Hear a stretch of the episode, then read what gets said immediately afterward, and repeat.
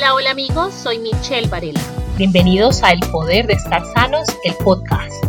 Estoy convencida de que amor y educación es todo lo que necesitas para vivir mejor. Uno me lo enseñó mi padre y el otro la vida. Prepárense para ahondar en información que tocará su conciencia, esperando que al final su cuerpo, mente y espíritu tomen cada vez más el poder de estar sanos. Hola amigos, bienvenidos al episodio número 4 de El Poder Estar Sanos, el podcast. El tema que abordaremos hoy es la obesidad, una condición que aqueja al mundo entero y que cobra millones de vidas todos los años. Aquí les comparto algunos datos para darle contexto a la relevancia que tiene abordar este tema. Eh, incluso si tu peso es saludable, es importante que todos seamos conscientes de la gravedad de esta enfermedad que afecta al mundo Puede que sea a ti o puede que no, pero puede que sea a un familiar, a un amigo o a un ser amado. Más de 2 mil millones de adultos en el mundo sufren de sobrepeso u obesidad. No es una cifra cualquiera. Se trata de más de un cuarto de la población mundial. Este es un problema de salud que lleva a la muerte a 4 millones de personas cada año debido a que desencadena múltiples enfermedades como diabetes, hipertensión, enfermedades cardíacas, cánceres, depresión, discapacidades, entre otras complicaciones. Decir que la obesidad y el sobrepeso son exclusivamente un problema de los países ricos es una afirmación que hace rato quedó en el pasado. Siete de cada diez adultos obesos o con sobrepeso viven en países de mediano o bajo ingreso. Tampoco es una afección que se encuentra solo en las grandes ciudades, pues el 55% del aumento de la prevalencia se ha dado en zonas rurales. América Latina también tiene las alarmas encendidas, pues se estima que 6 de cada 10 adultos son obesos. 6 de cada 10 adultos son obesos. Y al menos 4 de cada 10 mujeres y más de 3 de cada 10 hombres mayores de 20 años tienen sobrepeso. Escuchen esto, casi el 40% de los niños padecen obesidad y más del 20% están por encima de su peso ideal. Estas son cifras bastante alarmantes, porque no estamos hablando de una enfermedad cualquiera, estamos hablando de una enfermedad que lleva a la muerte. La prevalencia de la obesidad en adultos en América Latina y el Caribe se ha triplicado desde los niveles que había en 1975 como consecuencia de un cambio en la alimentación con un mayor consumo de comida rápida y ultraprocesada. Eso es lo que señala un nuevo informe de las Naciones Unidas. La obesidad es definitivamente un problema social, el cual hemos convertido normal al querer aceptar, dándole diferentes justificaciones. Pero cualesquiera que sean esas razones, es absolutamente necesario atender y darle una solución, pues son millones de vidas las que están en peligro. Otro dato que les quiero compartir es que la población mundial ha engordado entre 5 y 6 kilos por persona en los últimos 31 años, según un estudio del Imperial College de Londres. Muchos se preguntarán cómo saber si padece de obesidad, ¿verdad? Les diría que lo mejor es que atiendan a un médico que les pueda analizar y darles una respuesta acertada. Sin embargo, los estándares dicen que una persona obesa se define como alguien con una alta proporción de grasa corporal y un índice de masa corporal de más de 30. No podemos seguir normalizando la obesidad, no podemos seguir alimentando el sobrepeso, no podemos seguir ignorando el hecho de que la obesidad es una verdadera problemática de salud más allá de apariencia física. La obesidad quita vidas. Por eso hoy hablaremos con el doctor Eric Piskulich Negrillo. Espero haber pronunciado bien su nombre. Él es un médico especialista en cirugía digestiva y laparoscópica, cirugía bariátrica y cirugía del sudor de la Clínica Avedaño en Perú. Él abandera la expresión luchando juntos contra la obesidad y dedica horas y horas diarias para compartir información médica y científica que ayuda a personas a entender a la obesidad y a mantener un peso saludable. Esto a través de sus redes sociales, su página web, conferencias, entrevistas y todos los medios posibles. Bienvenido, Eric. Muchísimas gracias por estar aquí. Y lo primero que me gustaría es que nos contaras un poco de tu trayectoria como médico, eh, hace cuánto eh, ejerces, cuáles son tus especialidades y un poco como de tu, de tu experiencia. Sí, bueno, lo mío es algo medio sui generis. Ah, soy un cirujano, soy el doctor Eric Piskulich. Tengo 32 años, soy muy joven. muy, muy. Bueno, sí, claro, yo empecé a estudiar medicina a los 17 años de edad. Soy medicina, luego hice una especialidad de cirugía digestiva, cirugía general, cirugía abdominal.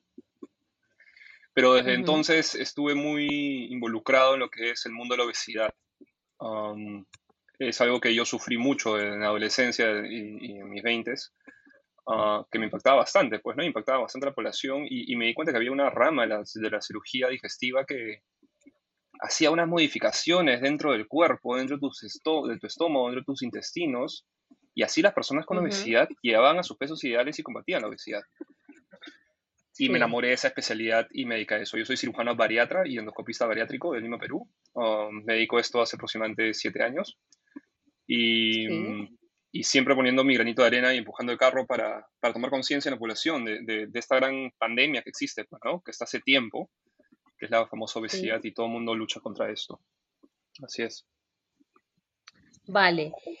Primero quisiera como contextualizar a los que nos escuchan por qué es importante hablar de obesidad, porque eh, muchos ven la obesidad como, como, como algo que nos pasa por vanidad y cuando nos preocupamos es más por cómo nos vemos y no realmente por el impacto que tiene en nuestra salud. Entonces, como te compartí eh, previamente, hay, hay demasiados estudios, hay demasiados eh, resultados que muestran que más del 58% de la población en Latinoamérica sufre de obesidad y que la población que más, eh, digamos, se afecta por esta condición o por esta enfermedad, si se le puede llamar enfermedad, tú me dirás más adelante, eh, es la población infantil. Es la población infantil. Eh, también puede que haya demasiado desconocimiento en cuanto a qué significa la obesidad. Entonces me gustaría que primero me contaras cómo podemos entender qué es, qué es obesidad, cómo sabemos cuando estamos obesos. Muy bien. Um, eh, tienes toda la razón. Muchas personas piensan que, que, la obesidad es un tipo de estilo de vida, es una decisión propia, por voluntad propia, es algo estético. Y va mucho más allá de eso. Ya desde hace mucho tiempo, y eso ya todo el mundo lo sabe, porque ya todo el mundo lo sabe, es que la obesidad es una enfermedad. Muy bien, eso todo el mundo lo sabe. Lo que, lo que la gente no entiende es que nosotros los médicos a la obesidad le llamamos una enfermedad crónica. Y cuando los médicos decimos que una enfermedad es crónica, es una manera sutil y bonita y poco violenta de decir a las pacientes que es una enfermedad que lamentablemente no tiene cura. La obesidad no tiene cura, es como el VIH, no hay cura. Es por eso que existen muchas dietas, existen muchos ejercicios, existen muchos eh, shakes, muchas pastillas, muchas cirugías bariátricas, que de eso vamos a hablar un rato, Ah, y, cuando una enfermedad tiene muchas formas de ser atacada es porque en verdad, en verdad, no tiene cura. La gente piensa que cuando una persona es obesa es porque está gordito. Muy bien. Pero cuando ya adelgaza y es delgado, ya no tiene obesidad, se curó. Y, no es así. Está delgado, pero la enfermedad está por dentro. Es una enfermedad que se define como el acúmulo de grasa en exceso en el cuerpo rápidamente. Y es por eso que los pacientes cuando bajan de peso, suben de peso muy rápido. Y es por eso que hay gente que come muy poco y engorda, y hay gente que come un montón y no engorda. Y es por eso que se uh una enfermedad. Ahora, algo importante que tenemos que saber de esta enfermedad es que, como dije al inicio, ya sabemos que COVID es una pandemia, eso todo el mundo lo sabe. Pero la obesidad es una pandemia hace mucho, mucho tiempo. Aproximadamente en el 92 ya se estabilizó como una pandemia. Y es una pandemia que hasta ahorita no la podemos controlar. Eh, espero, espero que el COVID lo podamos controlar, espero. Pero la pandemia de la obesidad no la podemos controlar y sigue creciendo a nivel mundial. Hoy en día, más de 650 millones de personas sufren obesidad en el mundo y aproximadamente el 50% está en toda Latinoamérica. ¿Me entiendes? Mm. Entonces, um, e-, es un problema que no lo podemos manejar y tenemos que manejarlo. Um, ¿Cómo, eh, estabilizamos y, nombramos y, clasificamos a las personas que sufren de obesidad? Hay, una, hay un índice que se llama el índice de masa corporal. Es una variable que se utiliza utilizando el peso y la talla. No es la mejor forma de estabilificar a una persona para saber si tiene obesidad, porque es, muy global, pero es una manera sencilla, barata y, poblacional que se puede emplear. Es usar tu peso en kilogramos y eso se divide entre tu talla en metros al cuadrado. ¿Ok? Y eso sale un rango.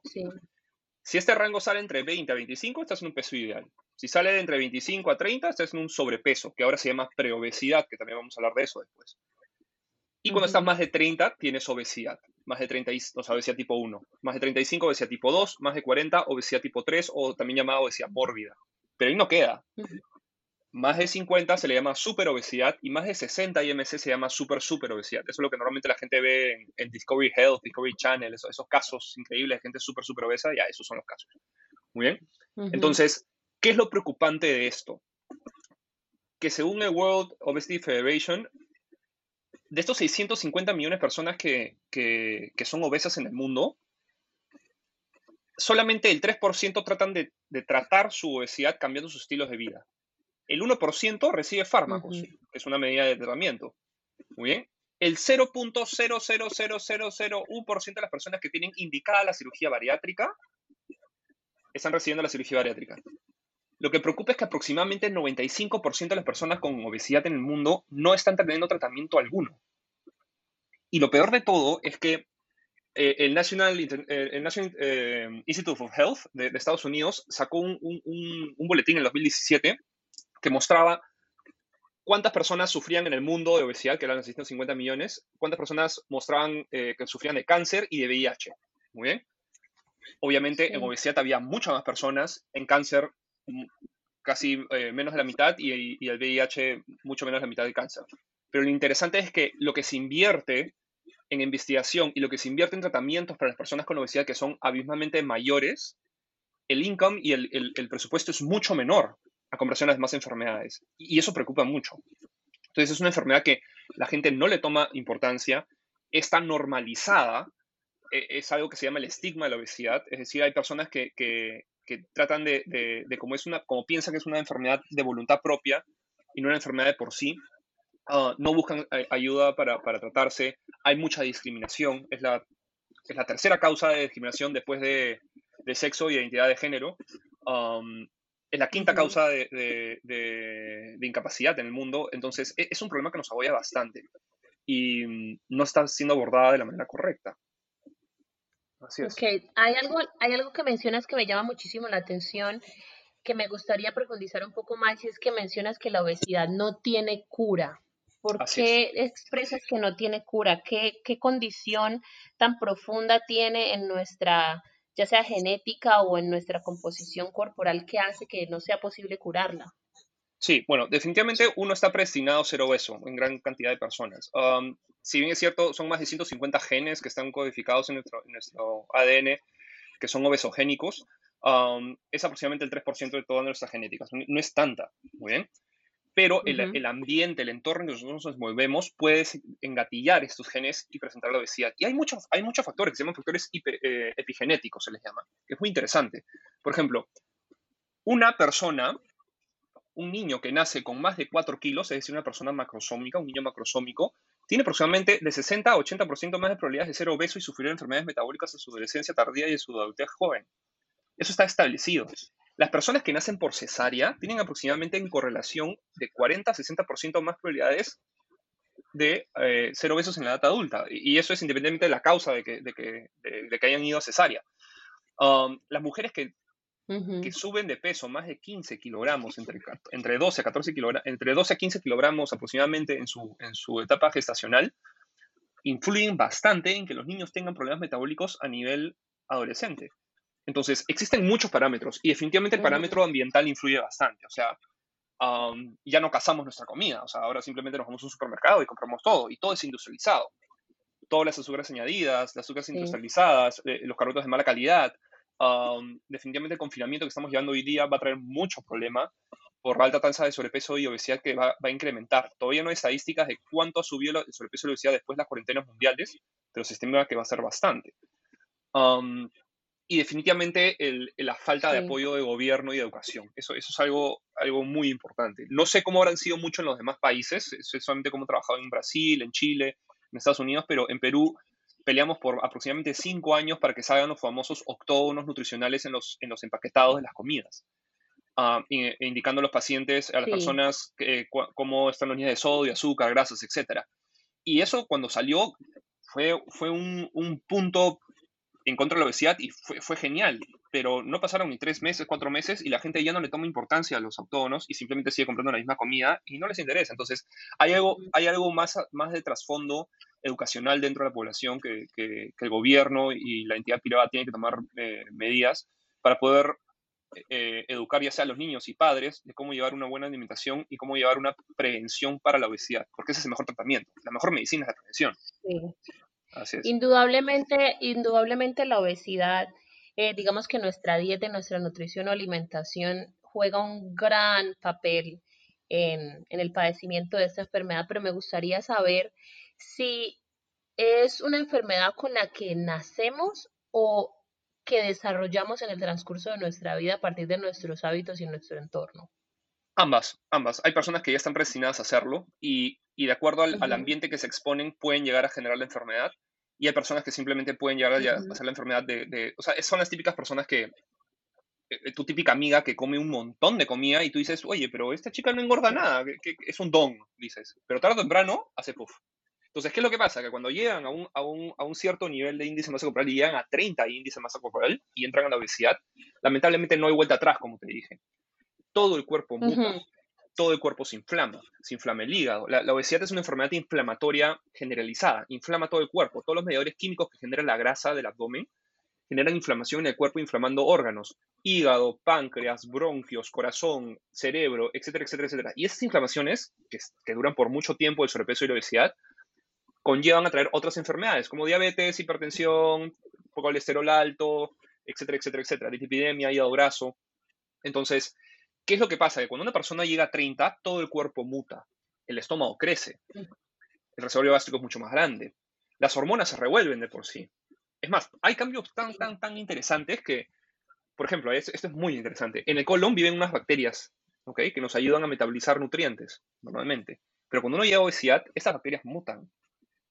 Literalmente mutan.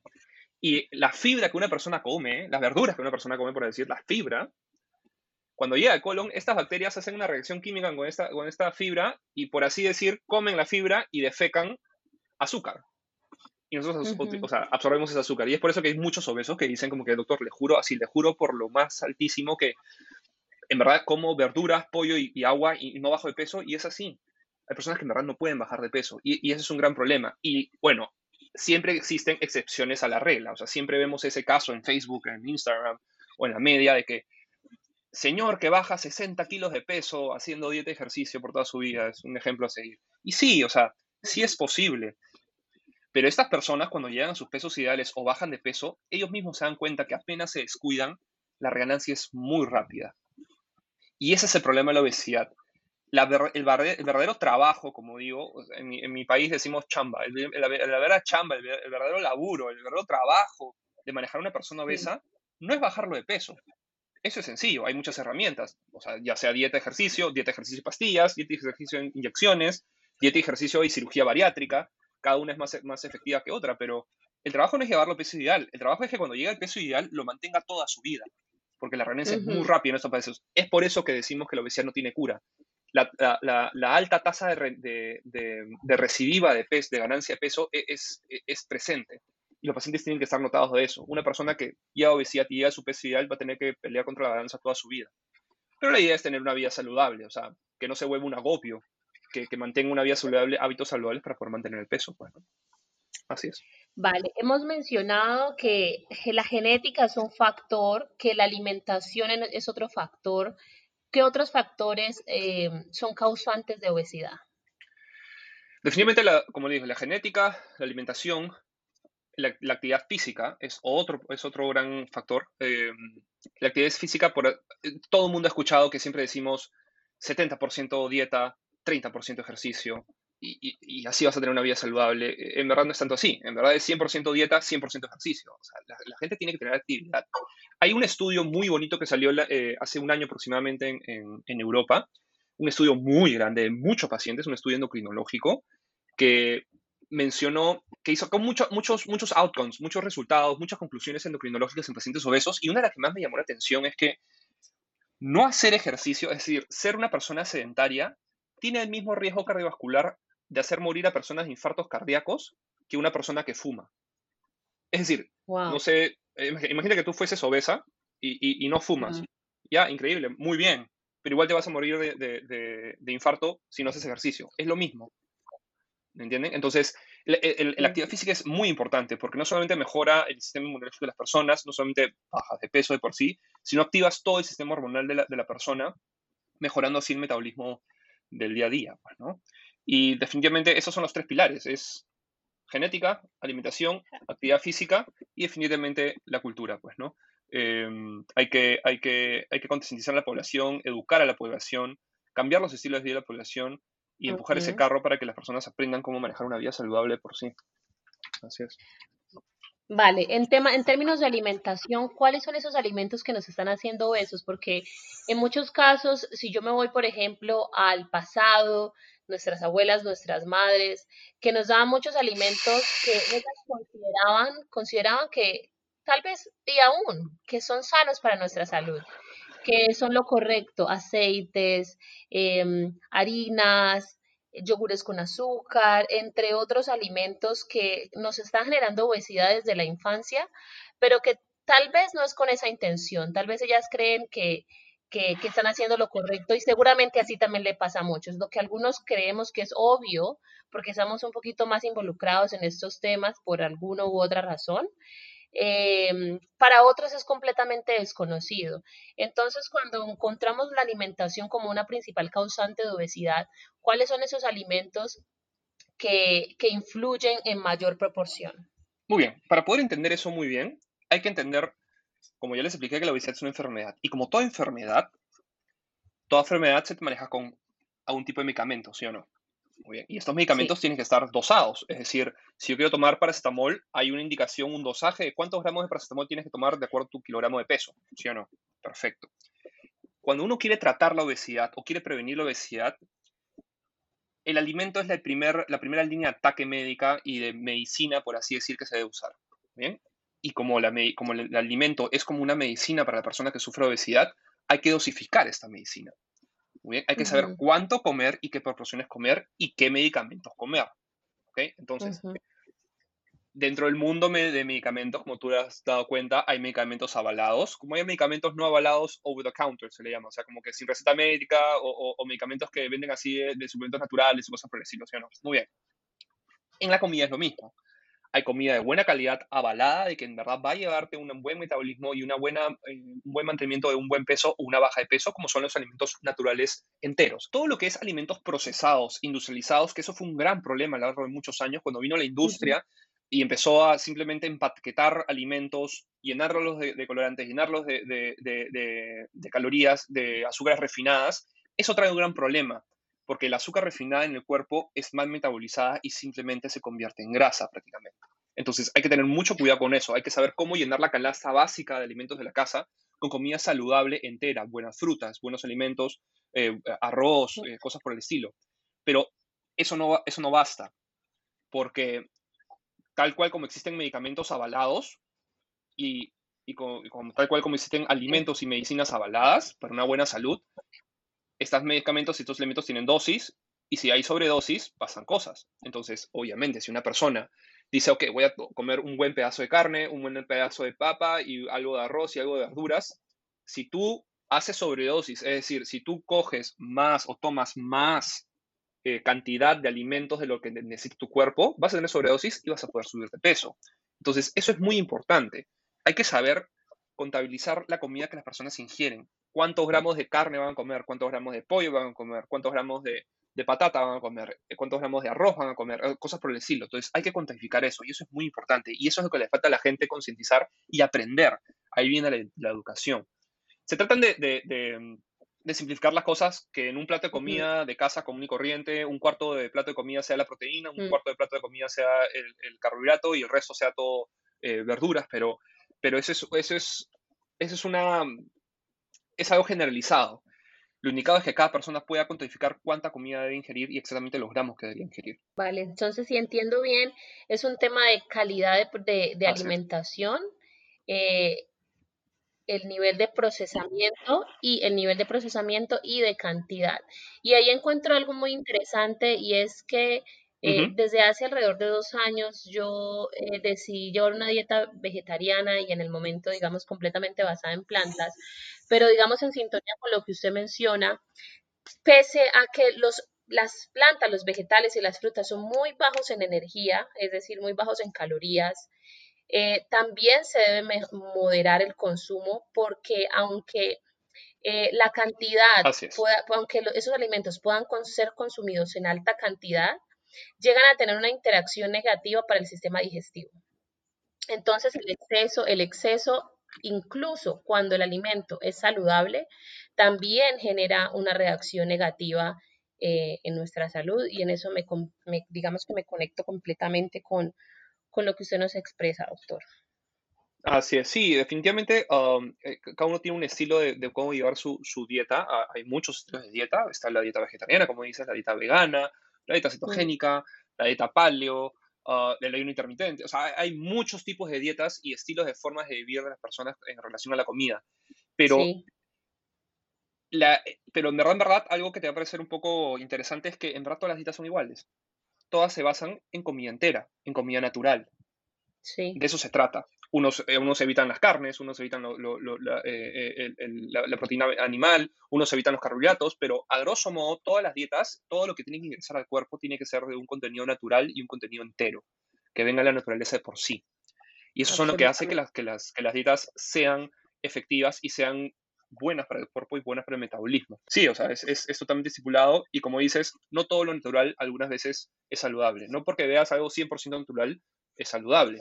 O sea, tenemos desde la marihuana hasta el té verde, o sea, ¿me entienden? Entonces hay que saber cómo dosificarlo, cómo usarlo y, todo en provecho a la salud de la persona. Sí, me gustaría explicar un poco mejor qué significa lo natural y qué significa lo procesado.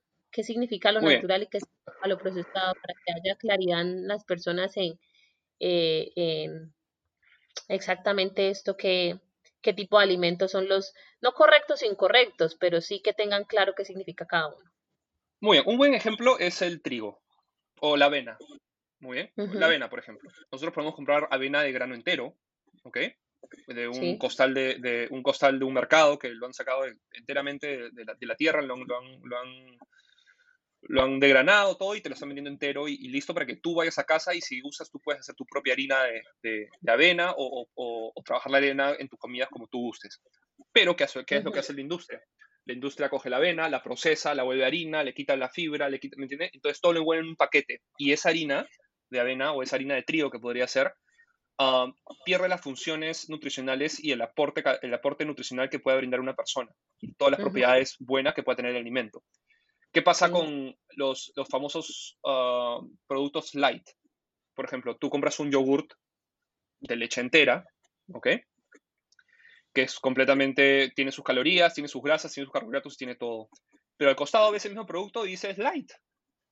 Es, un, producto procesado. ¿Y qué significa eso? Cuando una persona quiere comprar un producto light, solamente significa que la empresa le ha quitado, o la industria le ha quitado, o el 25% de grasas, o el 25% de calorías, o el 25% de azúcar, o el 25% de sodio. Si cumple uno de esos cuatro, automáticamente puedes poner como producto light. Entonces, si tienes un yogurt que tiene eh, entero, que tiene aproximadamente 200, o sea, 300 calorías por toma, y tienes el producto light, que tiene 245, dices, ah, monstruo, esto, esto está muy bien, eso es, compro light mejor, pues, ¿no? Y te tomas dos vasos, pero igual estás tomando un montón de calorías. Entonces la industria juega un poco con eso, ¿entiendes? Entonces hay que saber cómo es eso. O quizás no es light en calorías, ni en grasas, ni en, azúcares, pero le bajaron el sodio. Y tú lo compras porque es light. Y te lo estás tomando, estás tomando todas las calorías, etcétera, etcétera. Entonces, um, todo lo que, y también las azúcares añadidas, pues, ¿no? Todos los, los, los, alimentos empaquetados, galletas, donuts, Um, em, muffins, qué sé yo, cosas por el estilo que tienen azúcar añadido, azúcar refinada, um, perjudican los niveles de insulina en el cuerpo y, eso hace que tienda el sobrepeso y la obesidad de por sí. Así es. O sea que si entiendo bien, alimentos naturales son aquellos que no han tenido ninguna intervención, digamos, de fábrica o ninguna intervención humana, sino que son puestos en nuestra cocina tal cual como la naturaleza nos los provee. ¿Está correcto? Así es. Así es. ojo, eso tampoco significa que si vas a un, a un, a un supermercado y ves unos, tomates ahí en una bolsa eh, embalados por una empresa no significa que eso no es natural. O sea, eso definitivamente es natural, solamente tiene un proceso de, de, de, embalaje y, de, producción. Pero todo lo que venga, cosas en caja. Entero. así es. E, e, ese es el problema. Así es. Vale, bueno. Luego tenemos el tema de la actividad física. La actividad física es tanto una causa como una cura para la obesidad. ¿Cómo sabemos, cuál, cómo sabemos eh, qué es actividad física? ¿Qué es que, digamos, qué están en el, en el, eh, en la actividad física? Porque para lo que para unos puede ser caminar, para otro, para otros puede ser CrossFit. Entonces, ¿cómo podemos, cómo podemos recoger el tema de la, de la actividad física para prevenir o para curar la obesidad? Muy bien, lo que estipula la OMS, gran organización que ahora está en muchas, eh, muchos cuestionamientos, recomienda hacer ejercicio de actividad física entre 30 minutos a una hora, tres veces al día. E, eso, eso es lo estipulado para tener un buen sistema cardiovascular. Muy bien. Ah, e, el, pero al mencionar eso es, es, todo un mundo, o sea, es, es, una, es, una, cosa muy amplia. Hay dos tipos de ejercicio que se... El ejercicio se basa en dos, en dos cajas, por así decirlo.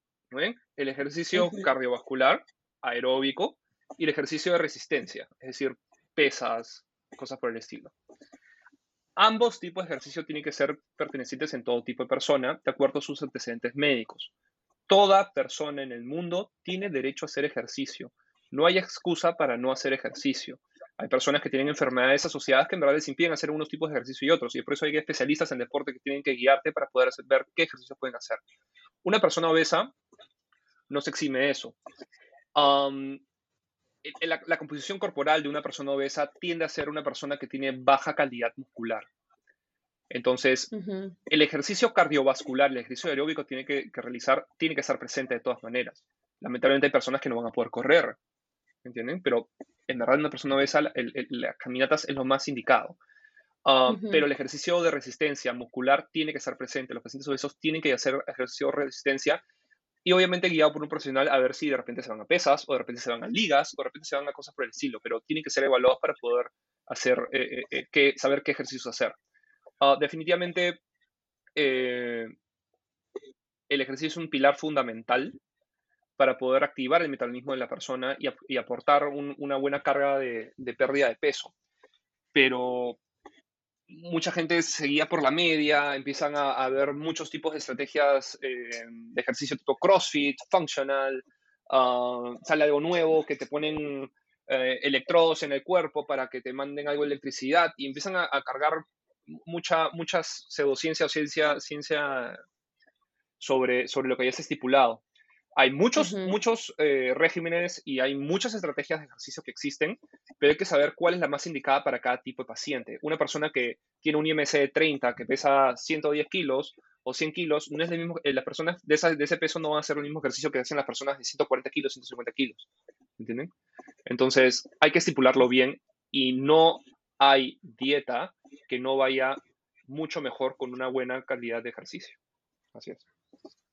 Bueno, son cuatro las causantes que a la misma vez son las curas para la, para la obesidad. Sin embargo, hay dos de ellas que están bajo nuestro control, que son nuestra propia responsabilidad, digamos, eh, eh, transformarlas o cambiarlas para trabajar por nuestra salud, que son la alimentación y la actividad física. Pero hay otras dos que se salen un poco de nuestro control. La primera es la genética y, y digamos que en cuanto a la genética no hay nada que podamos hacer, que, no tenga que, no hay nada que hacer, sino trabajar en un estilo de vida en donde la alimentación y la actividad física sean una constante eh, y sean equilibradas y sean balanceadas, como ya lo hemos mencionado. Y el último que tiene que ver con cultura, con educación y con estilo de vida. Creo que aquí es muy importante sensibilizar a las personas en, en, el, en el tema de que pese a que con nuestros gobiernos no es mucho lo que podamos hacer. Sí podemos hacer mucho educando a nuestros hijos, educando a nuestros amigos, educando, educándonos nosotros mismos y, y siendo independientes. Si el gobierno no nos provee políticas o no, no nos provee eh, seguridad para que cuando vamos a un supermercado tengamos mayor información de cuáles son los alimentos que nos hacen bien o nos hacen mal, nosotros también podemos independientemente instruirnos. Eh, independientemente podemos hablar de estos temas en nuestras familias. ¿Qué, qué, qué, tiene usted para decir en cuanto a este tema, doctor? Sí, definitivamente la prevención es, un, es, un gran, es una gran inversión de tiempo, de dinero y de cultura. lo que a mí me preocupa es que estipulando la enfermedad de obesidad como una enfermedad per se, lamentablemente las enfermedades crónicas no se pueden curar ni se pueden remitir de la misma forma que la previenes. No sé si me entiendes. Es, muy importante prevenir la obesidad, invertir en esto y concientizar a la gente. Pero ¿qué hacemos con todo el resto de personas que hay sobrepeso y obesidad? Hay que tratarlas. Muy bien. Yo algunas veces lo, comparo con esto. Si una persona tiene cáncer de pulmón, o sea, si una persona fuma, fuma, fuma, fuma, fuma, fuma, fuma y le diagnostican cáncer de pulmón, esa persona va al oncólogo y el oncólogo le dice, bueno, lamentablemente el señor tiene cáncer de pulmón. Bueno, doctor, tráteme. Ok, deje de fumar. Listo. Gracias. Puede retirarse. O sea, no. O sea, no podemos simplemente tratar una enfermedad con la misma forma que lo, que lo prevenimos. Tenemos que tener más herramientas en unos casos. En el cáncer de pulmón, algunas es quimioterapia, radioterapia, algunas es cirugía. Y la obesidad no se exime de eso.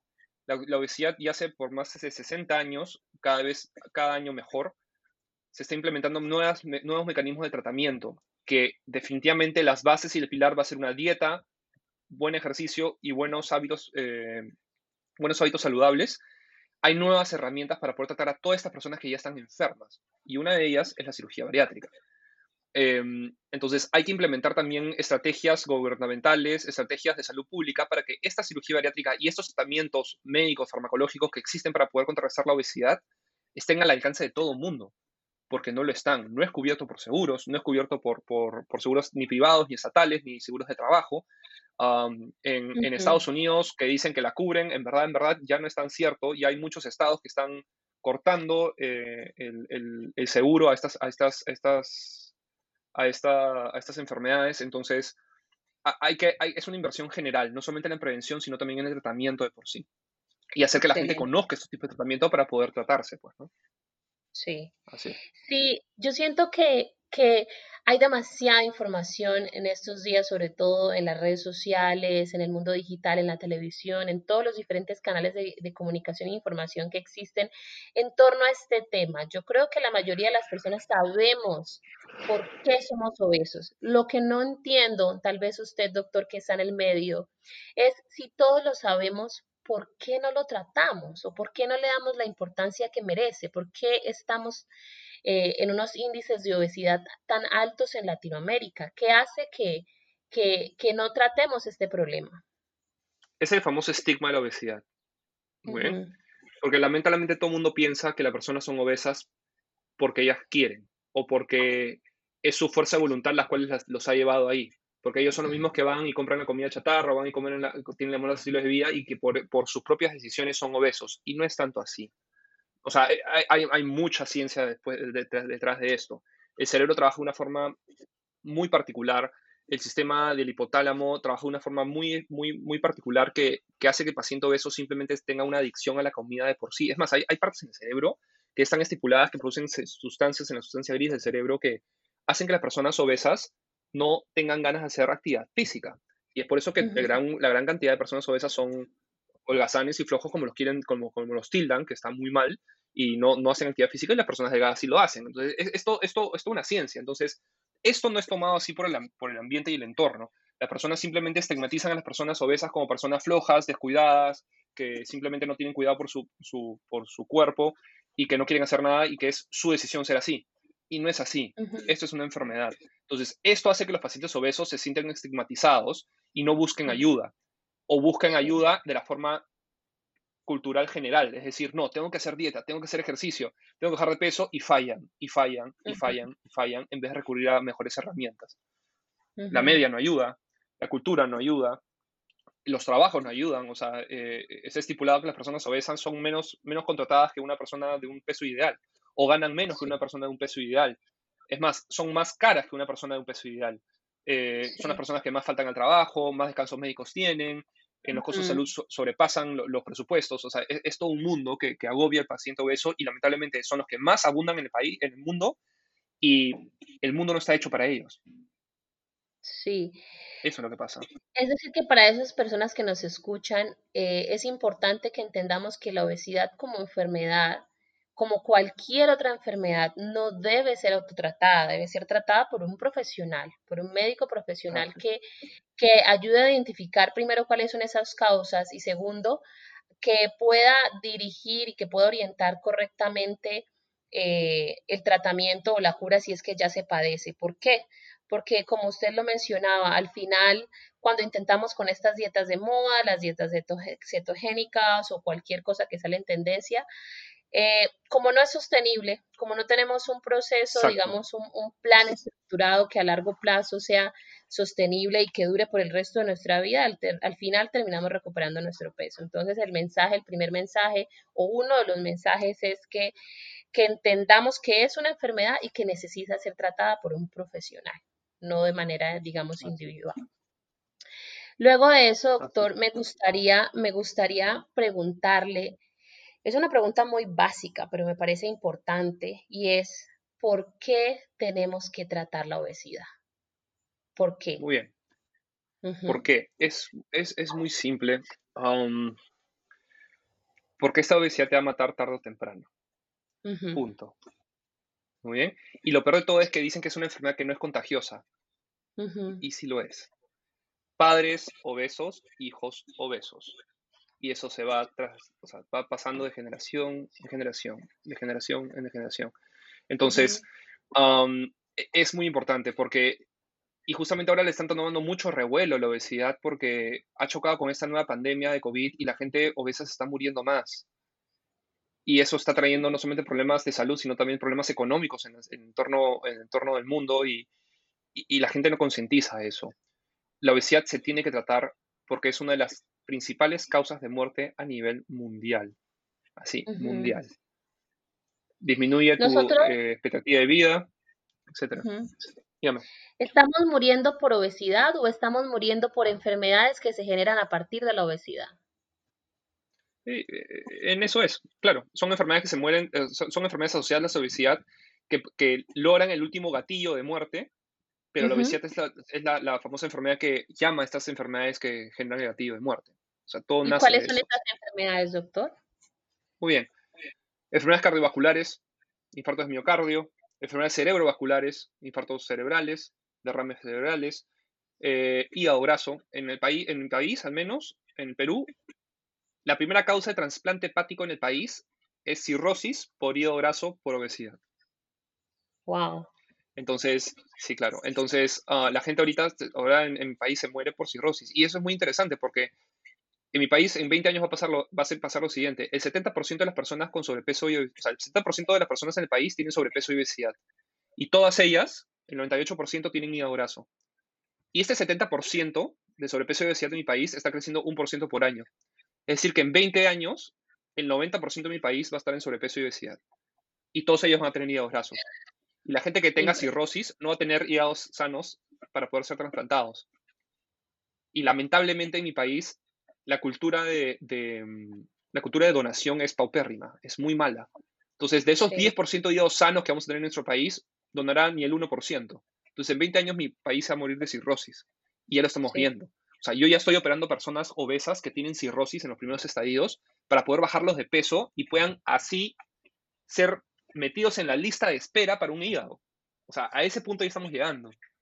Entonces, eh, eh, la obesidad tiene que ser tratada, tiene que ser tomada por un problema de salud pública mundial ah, tan importante como el COVID. Eh, y, la gente se tiene que tratar porque simplemente acorta la expectativa de vida de las personas. Así es. Yo creo que la situación de Perú no difiere mucho de lo que pasa en otros países de Latinoamérica. Eh, yo soy colombiana y he investigado al respecto y se ha publicado que el 56% de los adultos en Colombia padecen de obesidad. El 56%, eso es más de la mitad de la población. Y la mayoría de ellos están entre los 18 y los 64 años, es decir, que están en su etapa de vida más productiva, jóvenes. Así es jóvenes estamos padeciendo una enfermedad y realmente me parece que es aterrador porque como usted lo dice, lo hemos la, hemos normalizado, le hemos quitado la gravedad que, tiene y, estar obeso se, ha convertido, se ha convertido en algo normal y es importante, entender que no lo es.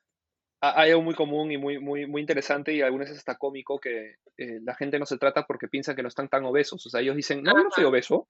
Eh, obeso está él, míralo él, él está bien obeso, yo no soy así. Y, eso limita el, el, el, actuar del tratamiento en las personas y tomar conciencia de recibir tratamiento. A ver, usted mencionó un poco el tema de la salud mental y de la adicción. Digamos que la adicción tiene bastante que ver con, nuestra, con nuestro estado de salud mental, ¿verdad? Es decir, que ese también, es un, ese también es un factor que influye eh, tanto a la causa como a la cura de la obesidad. ¿Considera usted que el sueño y el descanso también tienen relación con ello? Definitivamente, definitivamente. Ya está estudiado y está estipulado que una persona que tenga al menos 7 horas a 6 horas de sueño tiene un mejor funcionamiento en las hormonas ligadas a, la, obesidad por sí. Controla mejor los niveles de insulina, controla mejor los niveles de cortisol, que es una hormona de estrés que ayuda bastante a poder acumular grasa. hay cuatro pilares para la baja de peso. Uno es dieta, el otro es ejercicios, el otro es buenos hábitos, ¿ok? Sí. Y el cuarto es el buen sueño. Si falta alguno de esos cuatro, la persona no va a poder bajar de peso. Es decir, o va a bajar de peso y se va a estancar. O sea, tú puedes tener una muy excelente dieta, un muy buen ejercicio, puedes ser la persona con mejores hábitos a nivel mundial si quieres, pero si no duermes bien, no vas a poder bajar de peso. El sueño es algo muy, muy, muy, muy, muy importante y el consenso mundial es que dentro de un régimen de baja de peso tiene que haber un descanso óptimo de aproximadamente 7 a 8 horas de sueño. Y eso que no incluya las siestas. Eso, es muy importante, porque la gente piensa que incluyen las siestas también, y eso no es así. Es las horas de sueño en las noches. Así es. ¿Y por qué? ¿Por qué el sueño, por el sueño y el descanso tienen un impacto eh, tan grande en nuestro, en nuestro peso? No sé si, si tenga que ver con el metabolismo, con las hormonas. Totalmente. Tiene, tiene, que tener Hay un, un, un, reseteo a nivel hormonal en cuanto a todas las hormonas ligadas al, al metabolismo corporal nosotros tenemos un, algo que se llama el ciclo circadino de hormonas. Es, los picos de hormonas se, se, generan a niveles ah, de horarios del día ah, que se tienen que cumplir. Y tener un buen sueño y una buena vigilia bien organizada ayudan a poder controlar estas hormonas y poder ayudar a un mejor metabolismo. Eso está estipulado. Aparte, hay un descanso muscular, una reposición celular, es el mejor momento en que las, en las células pueden hacer un recambio y pueden, pueden generar mejores calidades de células. E, es, es, es, es, lo óptimo, pues, ¿no? Sí. Vale. Y ayuda también a, tu, ayuda también a, los horarios de comidas. O sea, una persona que en verdad se trasnocha va a tener mucho más cantidad de, de, ganas de poder ah, comer en exceso en las noches, pues, ¿no? Entonces, ayuda a estabilizar los, los regímenes de, de comida y eso también ayuda a tener una mejor baja de peso. Me parece que hay una población bastante vulnerable en el tema de la obesidad, que son los niños, y me gustaría que dedicáramos algunos minutos a hablar de este tema, porque nosotros como adultos, que tenemos nuestra capacidad de decidir qué ponemos en nuestra boca y qué no, qué compramos en el supermercado, qué no, qué cocinamos y qué no, digamos que de alguna u otra manera, aunque he entendido, hemos entendido que la obesidad es una enfermedad que no es una decisión propia, propia sí está, digamos que eh, aumentada o agravada por nuestras acciones y por nuestro estilo de vida, ¿verdad? de, la cual, de las cuales, digamos, casi todos somos responsables. Sin embargo, los niños no tienen esa decisión, no tienen ese poder eh, de discernimiento, ni tienen esa capacidad de decidir qué hacer o qué no hacer con su vida. ¿Qué podemos hacer como padres, como hermanos, como miembros de familia, tanto para prevenir como para tratar eh, la obesidad en nuestra población más no vulnerable, que son los niños. Sí, definitivamente la obesidad eh, infantil es un gran problema ahora de salud pública. Los niveles de obesidad han incrementado notablemente. Aproximadamente el 17% de, nuestros niños en el país, al menos en Perú, sufren de obesidad de por sí. Y, es un problema. O sea, yo estoy viendo a niños de 13, 14 años con diabetes tipo 2 en mis consultorios bariátricos. O sea, es, una cosa impresionante que es una enfermedad que lo ves normalmente a los... Antes lo veías a los 50 años y ahora lo ves a los 30, pero ya a los 13 años, 14 años ya es un problema. Y sí, lamentablemente, pese a que le pese, le duela a quien le duela, un niño es obeso por culpa de los padres. Punto. ¿Ok? Ahora, obviamente dentro del entorno cultural que puedan tener, o sea, si una, hay personas que simplemente tienen, una mal, tienen mala salud, son padres, padres obesos que, que, que de repente no tienen una noción y su nivel quizás cultural eh, se estipula vivir así, pero, pero la, decisión de los padres en influir en la alimentación y la actividad física de los niños y en la cultura alimenticia de los niños es, es, es primordial. Ah, por eso digo que la, que la, educación no solamente tiene que ser en los colegios, sino que también tiene que ser a los padres de familia para saber cómo tratar a estos niños ah, y cómo llevarlos a una mejor vida. Porque lamentablemente una persona, un niño entre los 4 a 9 años, setea el tipo de alimentación que va a tener el resto de su vida. Si durante esos, esos años los, los padres lo alimentan de una forma paupérrima, con mala calidad de comida, con engreimiento, con consentimiento, en la edad adolescente, el cuerpo solamente le va a pedir esa calidad de comida. Y ahí es donde dicen, oye, escúchame, pero para de comer eso, ¿por qué comes eso? O sea, es tu voluntad, no hagas eso. Pero el cuerpo solamente le pide eso al, adolescente. Y ahí vienen los problemas de adolescencia, los, problemas de obesidad, perdón, en la adultez. Y obviamente, si este niño tiene estos datos, datos epigenéticos que estaba comentando, de que de repente la madre subió 20 kilos de peso en su embarazo, o de repente el niño pesó más de 4 kilos al nacer, o de repente el niño nació por cesárea, o cosas por el estilo, ya los padres tienen que estar concientizados de que a lo largo de sus primeros 10 años de vida tienen que alimentarlo de una manera óptima para poder setear un buen metabolismo para el resto de su vida. Y tienen que tener mucho cuidado con eso. Sí. He estado leyendo un libro en el que dice que los primeros, los primeros siete años de vida es cuando los, cuando los seres humanos somos más sensibles en todo sentido, tanto física como emocionalmente. Y lo que hagamos en esos primeros siete años de vida tiene una repercusión incambiable por el resto de nuestras vidas. ¿Es eso cierto? Así es. Así es. Así es. Totalmente. Bueno, eh, usted nos ha explicado de una manera muy técnica cuál es la forma más, digamos, sencilla de identificar cuando padecemos de obesidad. Sin embargo, no todos nos vamos a ir, digamos, a medir cuál es nuestro índice de grasa corporal eh, por diversas razones. Si yo estoy en mi cuarto, en mi habitación o donde sea y quiero saber eh, si tengo obesidad o no, cuáles son esos síntomas que tengo que evaluar, ¿en qué me tengo que fijar? primero identificar si padezco la enfermedad o no? Bueno, e, eso, eso es muy subjetivo. Como síntomas de por sí, la obesidad lamentablemente no tiene síntomas. Son las enfermedades asociadas a la obesidad que te pueden generar síntomas. Lamentablemente la obesidad tiene que tener un, parámetro objetivo, que son con medidas. Las dos formas de poder saber más objetiva, o sea, relativamente más objetivamente y más sencillas de hacer y de los costos más, más cómodos, es como les dije, medir su índice de masa corporal, que simplemente tiene que saber su peso y su talla, o si no, con un, con un centímetro, con, un, con una cinta métrica, pueden medir el perímetro de su cintura. ¿Ok? Y el perímetro de su cintura, que significa la circunferencia que va por encima del ombligo, si una mujer, al menos lo que está edificado en Perú es, si tienes más de 88 de centímetros de, perímetro de cintura, en mujeres ya tienes que considerar como una obesidad y en hombres es más de 94. Eso cambia más o menos por cada tipo de país y cada población. Pero aproximadamente va, va por ahí. Es, es, 84 en mujeres y 90, perdón, 88 en mujeres y 94 en, varones. Son las formas más fáciles. Sí. Pero definitivamente tienen que tener un peso y una talla. Es, es, es, es lo indicado. Correcto podemos mencionar un poquito el tema del metabolismo, porque muchas veces también he escuchado decir personas que dicen, ah, es que yo tengo un metabolismo lento. No, es que ella tiene un metabolismo rápido y por eso digiere la comida rápido y por eso está delgado o está delgado. ¿Qué relación tiene el metabolismo con la obesidad? ¿Y qué podemos, qué está en nuestras manos para mejorar eh, ese metabolismo o para mejorar nuestra digestión y que eso tenga un impacto positivo en nuestro peso? Muy bien.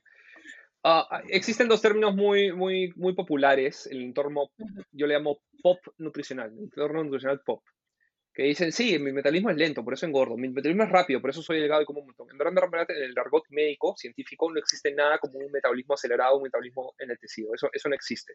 No, eso es dicho por gente que no sabe de ciencia, lamentablemente. El metabolismo es muy cambiante a lo largo de todo el día y a lo largo de todos los días. Mi metabolismo hoy día no es el mismo metabolismo de mañana. Muy bien. Las hormonas las regulan de por sí. Lo que pasa es que hay enfermedades asociadas al sobrepeso, asociadas a la obesidad, que hacen que las personas retengan más cantidad de energía.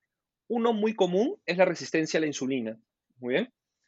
La resistencia a la insulina, para que la gente lo entienda a grosso modo, porque es algo muy común, es que cuando una persona come una migaja de pan, un poco de carbohidrato, produce tanta insulina en su páncreas como si hubiera comido, no sé, 10 ah, panes. Produce demasiada insulina. Y como produce demasiada insulina, la produce de mala calidad. Entonces, cuando la célula tiene la migaja de pan para poder digerir la energía con la, con la insulina, le viene un maretazo, un maremoto de insulina de mala calidad y la célula, como es de mala calidad, la insulina no la reconoce, le genera resistencia. Entonces no la usa. Entonces esa insulina simplemente se almacena como grasa, por así decirlo.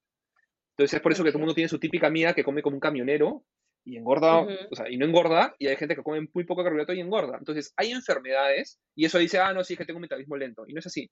Hay enfermedades que hacen que uno asimile más las calorías y asimile más eh, eh, los nutrientes y, por así decir, acumula más cantidad de grasa.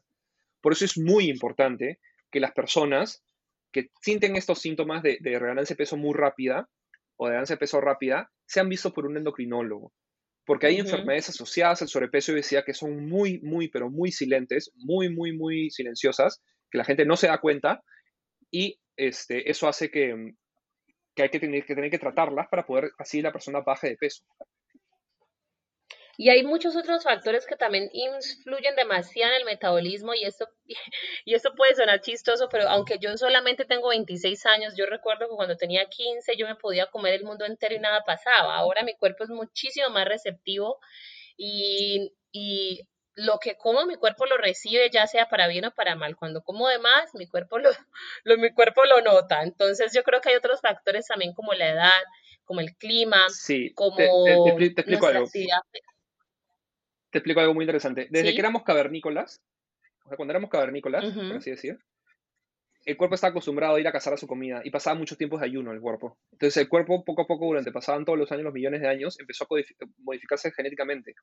Y el, humano está codificado para poder almacenar toda la energía que él tenga para poder sobrevivir. Y eso queda en nosotros.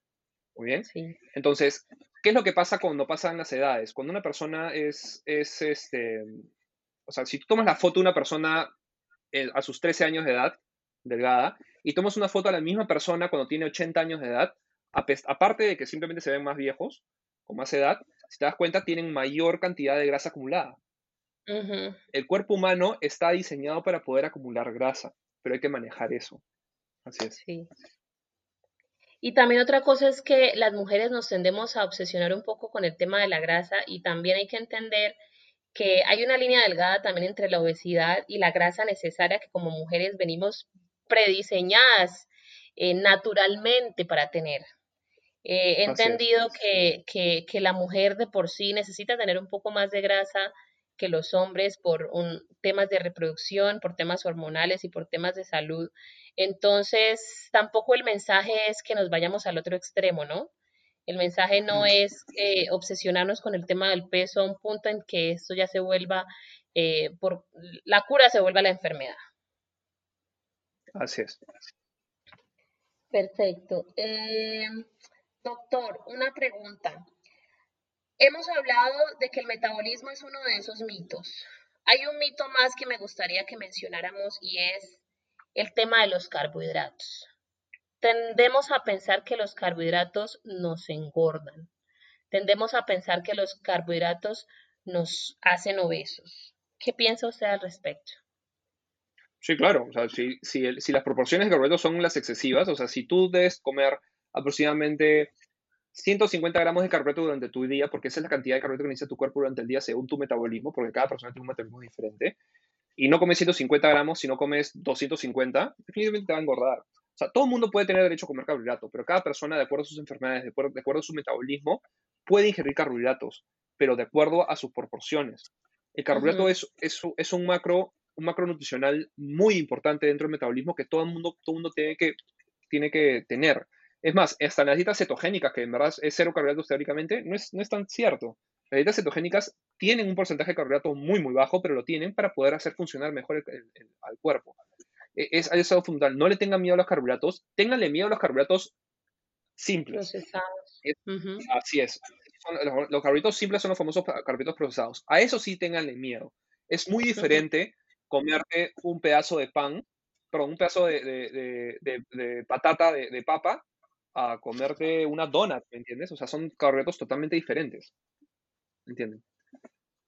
Vale, bueno, y ya para terminar, ya para terminar, doctor, ya que hemos hablado tanto de un tema de alimentación, de actividad física, de cómo prevenir y cómo, eh, cómo curar la enfermedad, me gustaría saber un poco de usted.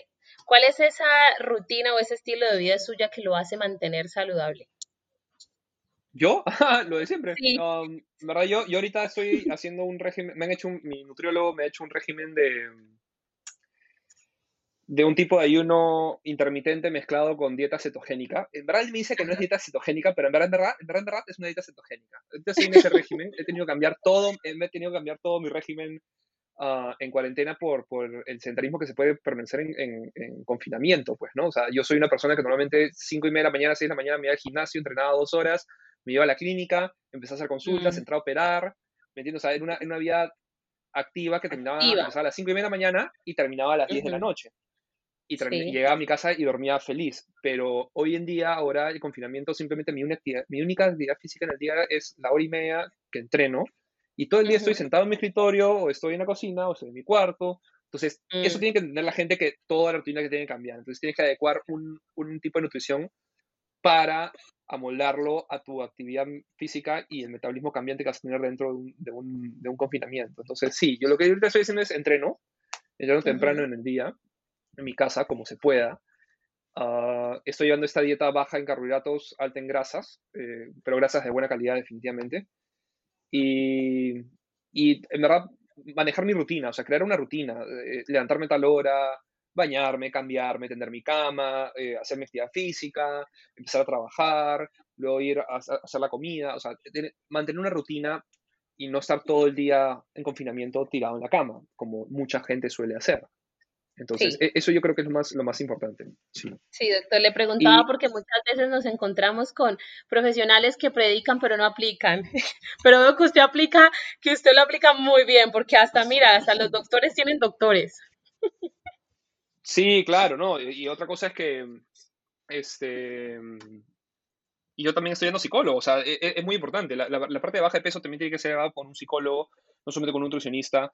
Entonces, hay que manejar todo esto en equipo. O sea, eh, eh, en cirugía bariátrica trabajamos de esa manera. Trabajamos con nutricionistas, psicólogos solos, especialistas en deporte, el cirujano bariatra. Entonces, la obesidad tiene que ser tomada por todos los ámbitos. Y, de hecho, yo soy una de esas personas. Yo soy una persona que sufrió obesidad. Ahora ya un peso, un sobrepeso leve, pero este, pero eh, peleo contra el peso, pues, ¿no? O sea, tengo que, tengo, que, tengo que mantener mi peso porque si yo me descuido, me sube peso muy rápido. Y eh, eso es lo que la gente tiene que, tiene que entender. Y la psicología entra a hablar bastante para manejar niveles de estrés, de confinamiento, niveles de ansiedad y cosas por el estilo. Así es. Perfecto, doctor. Si usted le dejara una tarea a las personas que nos escuchan para que eh, cuiden de su salud en términos de, de su peso eh, ideal y de peso saludable sobre todo, ¿cuál sería esa tarea? Que ellos pudiesen aplicar. La primera tarea la primera tarea, diagnostíquense. Simplemente pésense, tállense y saquen su índice de masa corporal. En Google van a encontrar muchas calculadoras para poder sacar su índice de masa corporal. Ponen su peso, su talla y les sale el número. ¿Ok? Diagnostíquense. A ver si están en un peso ideal, están en un sobrepeso, están en una obesidad. Si en verdad están en sobrepeso o obesidad, tomen medidas. Revisen bien lo que comen durante el día. Escriban en un papel todo lo que comen durante el día. Analicen eso. Cuando vayan a hacer sus compras, seleccionen bien sus alimentos. No basta, o sea, basta con simplemente una hora al día caminarse la casa, dentro de la casa están en confinamiento, caminen, en la casa, hagan un poco de actividad física, que en internet hay muchas, muchos tutoriales, muchos tutoriales para poder manejar su, actividad física. Este, manténganse alertas y si en verdad, en verdad se les hace muy difícil, consigan ayuda profesional. Ahora el, sistema de, Internet ha, mejorado tanto que toda la ayuda profesional de nutricionistas, nutriólogos, especialistas en deporte, psicólogos, están al alcance de un clic y, y, manéjense porque ya sea por su salud a largo plazo, también piensen en su salud a corto plazo. Eh, los pronósticos eh, en COVID están empeorando con personas que son obesas. Entonces hay que tener mucho, mucho, mucho cuidado con eso. vale. Doctor, muchísimas gracias. Ha sido espectacular esta, esta conversación, que más que una entrevista es un, es un espacio en el que todos aprendemos, yo aprendo y, y, me imagino que usted también mientras cuando repite lo que ya sabe, reaprende, porque uno nunca para de aprender. Entonces, mil, mil, mil, y una gracias por, por, su participación, por compartir su conocimiento, su experiencia y, y por llegar a la, a la puerta y a, y a los oídos de, de, muchos hogares que estoy seguro que escucharán esta, este episodio para transformar, digamos, de una manera positiva y si no es transformar, al menos informar y darles las herramientas que se necesitan para, para generar los cambios que, que cada persona desea. Muchísimas gracias. No, muchísimas gracias a ustedes, gracias por la invitación. Eh, espero que la gente haya aprendido. Y nada, eh, pueden seguirme en mis redes sociales en dr.piskulich en Instagram. Ahí hablo mucho sobre obesidad y todos los tratamientos y apoyarlos. Y nada, como siempre digo, coman bien, descansen bien, duerman bien. Este fue un gran episodio de El Poder de Estar Sanos, el podcast. Soy Michelle Varela, su anfitriona y amiga. Síguenos en Instagram y encuentra nuestros episodios en Spotify y en iTunes. Déjanos tus comentarios y ayúdanos a evolucionar para traerte la información que necesitas saber para tener el poder de estar sanos. Gracias por escucharnos.